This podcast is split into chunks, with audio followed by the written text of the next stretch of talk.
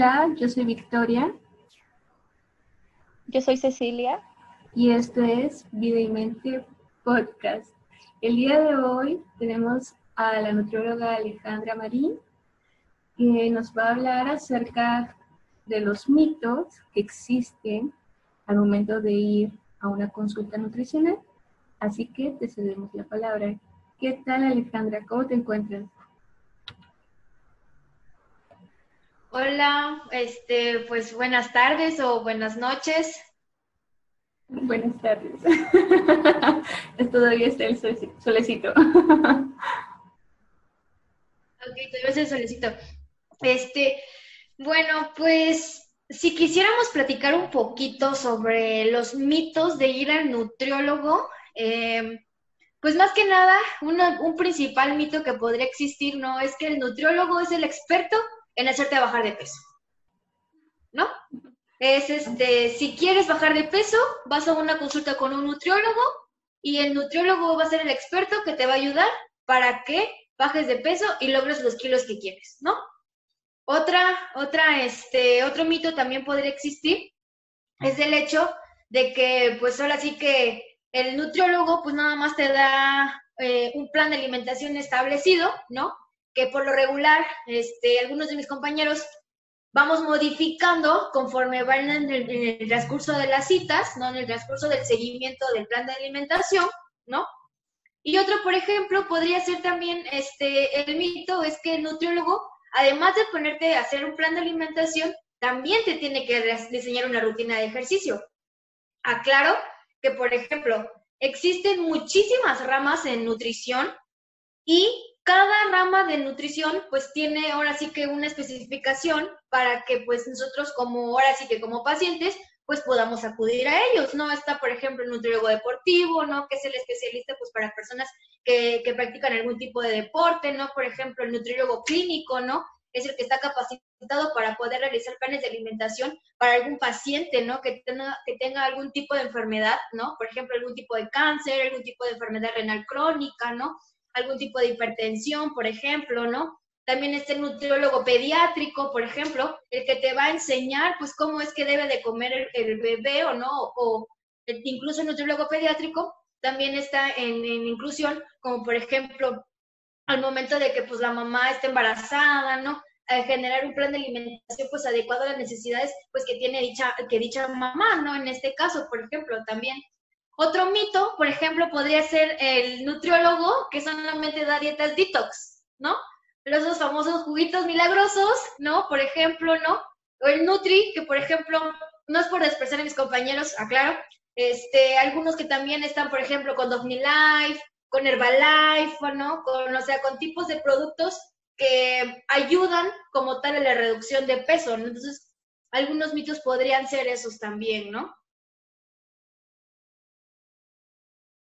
Ok, otro, hace unos, un, tiempo hablaba con un compañero de, que estudia medicina y me dice que uno de sus pacientes le pidió una receta, mm, la verdad no sé qué medicamento era, pero que el nutriólogo le, le recetó un medicamento para que él bajara de peso. Era un medicamento algo así como que derivado de la cocaína, de la marihuana, algo así. Entonces, ¿hasta dónde llega el, hasta dónde llega el trabajo del nutriólogo? O sea, ¿puede medicar, no puede medicar, cuando sí, cuando no? Ok, qué buena pregunta. Realmente el nutriólogo como tal no está capacitado para recetar medicamentos, ¿sabes? O sea, no, no es como, por ejemplo, un homeópata, ¿no? Que va y te receta medicamentos para la ansiedad, ¿no? Por ejemplo, ¿no? O, por ejemplo, un psiquiatra que te, igual te receta medicamentos para controlar un poquito, pues quizás, y, la, depresión que, que tengas, ¿no? Pero como tal el nutriólogo recetando pastillas es lo peor, es erróneo. Realmente nosotros como nutriólogos luchamos mucho contra eso, porque he escuchado de bastantes nutriólogos realmente que recetan las típicas pastillas que al momento de que vas a ir al baño haces pipí grasa, por ejemplo, ¿no? O la típica pastilla que te laxa y que igual, ¿no? O sea, vas a rápido, vas al baño, perdón, súper rápido, ¿no? O la famosa pastillita que te quita el hambre, ¿no? Entonces, realmente, o sea, imagínate qué es lo que le estás haciendo a tu cuerpo cuando se supone que tú estás llegando a un nutriólogo para que te enseñe, ¿no? O sea, para que te ayude con orientación nutricional. Además de orientación nutricional, para que también te arme un plan adecuado a las necesidades, pues, de cada paciente, ¿no? Porque, pues, no todos necesitamos lo mismo, no todos tenemos los mismos objetivos. Entonces, es contradictorio el hecho de que recete los medicamentos, porque llega un momento que, por ejemplo, el paciente se harta, ¿no? O sea, se harta de consumir las pastillas, se harta del plan de alimentación y lo abandona. Entonces ahí es cuando viene el rebote nuevamente y es porque dicen, y es ahí cuando dicen que el nutriólogo no funciona, por ese tipo de pastillitas que le recetan también a las personas. Completamente error, realmente no estamos capacitados para recetar pastillas, únicamente nosotros te podemos ayudar con la orientación nutricional realmente.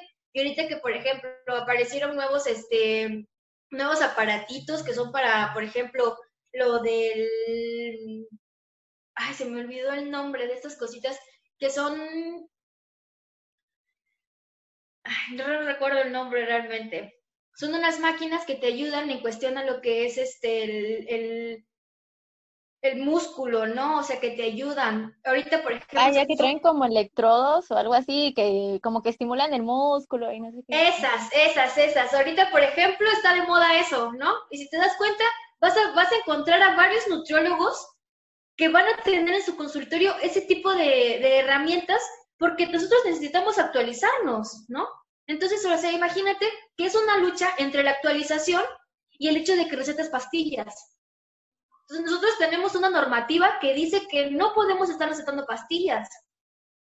Ya incluso, por ejemplo, ¿no? Si ya quisiéramos este, dedicarnos, por ejemplo, a recetar pastillas, se tendría que hacer un tipo de maestría en relación a eso, al consumo de fármacos, porque realmente son fármacos que pueden provocar algún tipo de déficit, algún tipo de paciente, realmente, cuando no están bien indicados. Pero pues todo con tal de ganar pues un poquito más de dinero, ¿no? Entonces es así como de, ah, bueno, o sea, lo hago porque pues me deja, ¿no? Y lo hago porque ya lo probé con un paciente y sí le resultó ese paciente normalmente pues por eso se hace. Entonces, así de forma rápida, ¿nos podrías explicar cómo funcionan las dietas? O, sí, bueno, creo que así se les llama, ¿no? es un tipo de, de, comer. ¿Cómo funcionan? sé que no en todas las personas es igual, pero me imagino que tienen como que una función, o sea, ¿cómo funcionan? Ok, bueno, eh, solo corrijo, eh, la dieta sería, por ejemplo, nuestra dieta sería todo lo que comemos en todo el día. ¿no? Esa es nuestra dieta, ponte. Ya como tal sería un plan de alimentación o un régimen alimenticio, ¿no? ¿Por qué es diferente para cada persona? Porque cada persona, por ejemplo, no sé, tiene una complexión diferente, tiene un peso diferente, ¿no? tiene una talla diferente, por ejemplo, realiza algún tipo de actividad este, física diferente o alguna, algún tipo de actividad igual, por ejemplo, ¿no? No le puedo dar este, una dieta eh, de una persona que es obesa a una persona que es diabética, porque lo que come el obeso no lo come el diabético, porque la persona que es con diabetes tiene más restricciones que un paciente con obesidad. Al igual, por ejemplo, no le puedo dar una dieta de una persona que es obesa a una persona que es hipertensa, ¿no? ¿Por qué? Porque los alimentos tienen en su, ahora sí que en, sus en su consistencia, en su estructura como tal, diferentes vitaminas y diferentes minerales que nos van a ayudar, pues ahora sí que con el objetivo que nosotros queramos, ¿no? Por ejemplo, podría ser controlar nuestra glucosa, ¿no? Este, un plan de reducción de peso incluso, ¿no? Eh, un, plan de alimentación para aumentar un poquito de, este, lo que es igual un poco de peso, ¿no? Hay planes de alimentación para aumentar masa muscular, ¿no? También hay, hay planes de, de, alimentación para bajar lo que es el porcentaje de grasa que nosotros tenemos en nuestro cuerpo, ¿no? Entonces, no se pueden estandarizar las dietas, porque si nosotros estandarizamos, vamos a ocasionar un mal. En lugar de que apoyemos al paciente, solamente le vamos a causar ese mal. Y por eso es que muchas veces el hecho de que tú vayas al nutriólogo, pues dices que no te resulta, ¿no? Porque te, dan algo, ¿no? Que realmente pues le funciona a otra persona. Es como los coaches, los de gimnasio. Es un pleito interminable con los coaches de gimnasio porque se creen nutriólogos. Entonces, son dietas y son planes de alimentación, regímenes de alimentación basados solamente en experiencias. Nosotros tenemos que hacer, por ejemplo, este, un cálculo, ¿no? Tenemos que hacer un cálculo para saber cuáles son las kilocalorías que tu cuerpo necesita, cómo se van a distribuir esas kilocalorías que tu cuerpo necesita. Y además, por ejemplo, también se tiene que jugar un poquito en cuestión de los porcentajes de los macronutrientes que nosotros te vamos a ofrecer a ti, ¿no? Porque imagínate que te doy un plan de alimentación, no sé, este, bajo en hidratos de carbono, por ejemplo, ¿no? Que en este caso pues sería una de las principales fuentes de energía que nuestro cuerpo obtiene, y te sientas mal, ¿no? O sea, te sientas con de baja energía, no te sientas un poquito cansada. Entonces quiere decir que de alimentación tiene algo que no está bien, ¿no? Puede ser que al principio del, plan de alimentación este, sientas, te sientas desganado, te sientas triste, te sientas un poquito fastidiado, pero también es por lo mismo, porque imagínate, después de llevar una alimentación completamente diferente, tu cuerpo va a entrar en, un, en, en ahora sí que en, en, una lucha en el cuestión a, por ejemplo, ¿no? Empiezan muchas veces este, de que nos estancamos en nuestro peso, por ejemplo, ¿no? O que se nos antojan las cosas que antes no comíamos también, por ejemplo, ¿no? O, o, no sé, este, que de repente eh, lo que tenemos prohibido es lo que decimos de que, ay, ¿cómo me lo quiero comer, no? O la típica pregunta cuando vas al nutriólogo, oye, ¿y puedo tomar? Y es así como, y dices, o sea, ¿qué hago? ¿Cómo le digo a mi paciente de que, ok, sí está bien, puede tomar una o dos copas, pero no se puede poner una borrachera, ¿no? O sea, ahí también entra en contradicción el consumo de alcohol, ¿no? Porque pues el consumo de alcohol pues también hace que nuestro cuerpo se hinche, ¿no? Entonces, o sea, es, es un gran show. Realmente, para que tú puedas seguir como tal un plan de alimentación, porque vas a llevar un plan de alimentación y aparte pues igual necesitas alguna rutina de ejercicio. Porque si tiene que complementar, no solamente puede no solamente es de alimentación, sino que también tiene que ser algún tipo de actividad física, ¿no? Claro que pues para que tú realices una actividad física, ahí sí ya podemos hablar con algún tipo de instructor, ¿no? ¿Por qué? Porque pues ya tienen el conocimiento, ¿no? Ya han tomado como que cursos, ¿no? Ciertas asesorías, por ejemplo, que les han funcionado a ellos, ¿no? Pero sí, por favor, nada de planes de alimentación a los coaches, porque realmente es una ofensa para nosotros como Nutris el hecho de que es que el coach me dio mi dieta para bajar de peso, ¿no? Y, y, realmente sí estoy bajando de peso, pero este me siento mal, ¿sabe? O sea, como que no rindo igual. Entonces, ahí algo está pasando, ¿no? O sea, ahí algo no está bien, o sea, hay algo en, en la fórmula que él, que él utilizó que a lo mejor y no ocupó realmente lo que tú necesitabas, ¿no? Entonces ahí también es un, es un gran show el hecho de que pues sigas un plan de alimentación. Yo siempre le he dicho que si quieres seguir un plan de alimentación, tienes que tener toda la motivación y la disciplina para poder lograrlo como tal, ¿no? De que sí, a veces tenemos trabas, de que dices, no, es que no me da tiempo, es que sí te da tiempo, pero pues realmente nunca lo has sabido hacer y no lo quieres hacer como es, ¿no? Porque, por ejemplo, he tenido pacientes en consulta que me dicen, es que la colación no me da tiempo, ¿no? Es que la colación no me gusta, ¿no? O, ay, es que no puedo desayunar tan temprano. Entonces, incluso, o sea, te das cuenta también tenemos que establecer horarios de comida para que el cuerpo también aprenda a comer, ¿no? Entonces, no solamente es eh, de, darte un plan de alimentación así tal cual, ¿no? O sea, tengo que, por ejemplo, o sea, hacerte un, cuestionario para saber, no sé, algún antecedente familiar, ¿no? Quizás si tu familia, por ejemplo, algún diabético, ¿no? Y, y, cuando te hago la consulta tu glucosa sale alta, entonces ahí empezamos con una prediabetes, entonces también es cuidar todo ese tipo de cosas, ¿no? Son muchísimos factores realmente a los cuales este, nosotros nos enfrentamos al momento pues, de tener algún tipo de paciente, ¿no? o el paciente increíble que nada más llega una, en una sesión y piensa que ese plan de alimentación le va a servir para todo el año, ¿no? Y luego lo vienes a ver otra vez y dices, es que, es que no me sirvió. Pues ¿cómo te va a servir si realmente no lo estás siguiendo como es, ¿no? Entonces, son muchas cosas. Este, realmente ahorita, como empezó la pandemia, realmente se nos dio la importancia nosotros como nutriólogos, ¿no? Porque tenemos que cuidar muchísimo lo que es la salud digestiva y también el cuidado de nuestro sistema inmune, ¿no? empezaron a salir, por ejemplo, este, que debes de tomar no sé qué tal para que te suba tu sistema inmunológico, ¿no? Que debes de tomar un tecito con tal o comer esta frutita con tal para que te suba tu sistema inmunológico. Y sí, ok, sí hay frutas y sí hay verduras y ciertos alimentos que sí te ayudan, pero como, como nosotros tenemos una guía, en la guía también te dan las recomendaciones para saber cuánto es que debes de comer de ese, de ese tipo de alimento, ¿no? Porque pues realmente el hecho de que comamos todo en exceso, pues sí nos afecta en, en algún, en algún momento, ¿no? Ok, para cerrar, ¿quisieras comentar algo, Victoria? Eh, es cierto todo lo que mencionas. Creo que lo importante es tener disciplina y también la responsabilidad hacia uno, ¿no? Porque la parte del cuidado en el alimento, o sea, lo que consumes y todo eso, depende mucho que tienes que modificar hasta incluso tu horario y rutina. Entonces sí, es fundamental y es muy importante, chicos y chicas, que deban de acudir con un nutriólogo, porque ellos son los especialistas en, toda esta cuestión de diseñar un plan nutricional. Así que, bueno, eh, es fundamental y pues muchas gracias. Eh, no sé si deseas agregar algo más, este, Alejandra. Pues, este, me gustaría agregar que realmente eh, cuidemos mucho lo que comemos, ¿saben?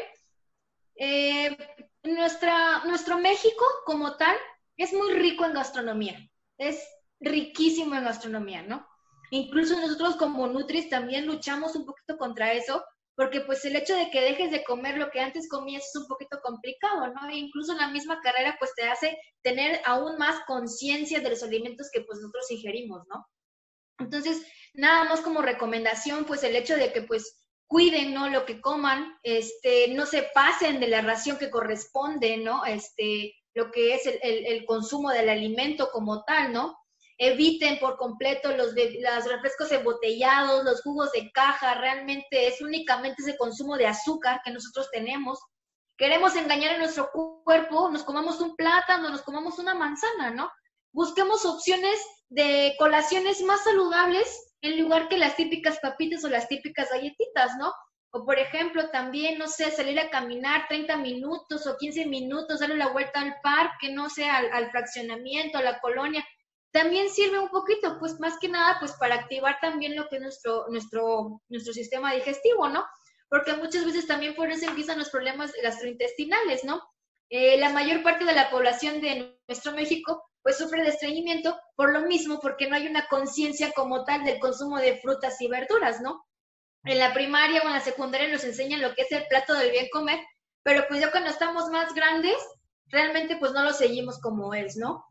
Este, nuestro consumo de frutas, nuestro consumo de verduras realmente se ha visto muy limitado, ¿no? Este, quizás y también ahorita porque no está como que la costumbre de que nosotros lo comamos, pero pues no está de más, ¿no? Que al menos en nuestros tres tiempos de comidas principales, pues incluyamos al menos un, al menos de los tres grupos, ¿no? Y principalmente pues el grupo de verduras, ¿no? Que en este caso pues sería pues el más importante, ¿no? Reducir nuestro consumo, por ejemplo, de grasas también, nuestro consumo de harinas principalmente, ¿no? Porque propician una obesidad, una diabetes, ¿no?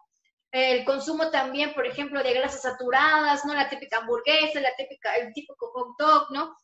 Con lo que podríamos hacer en lugar de comer ese tipo de comidas que ya venden en la calle, pues hacerlas en casa, ¿no? Una hamburguesita de pollo, por ejemplo, ¿no? O que podamos, si quieren, hacernos un hot dog, ok, buscamos y la, la mejor salchicha, ¿no? Ponte. Aunque realmente el consumo de embutidos, pues, es consumo de sodio y consumo de grasa, ¿no? Si yo te diera una clase ahorita, nos pudiéramos quizás ir matar todo el tiempo este, hablando sobre los alimentos que podemos comer los alimentos que no podemos comer, ¿no? Pero pues principalmente eso, ¿no? O sea, evitar jugos, evitar refrescos, evitar papitas, abritas, panes, ¿no? Y buscar opciones más saludables.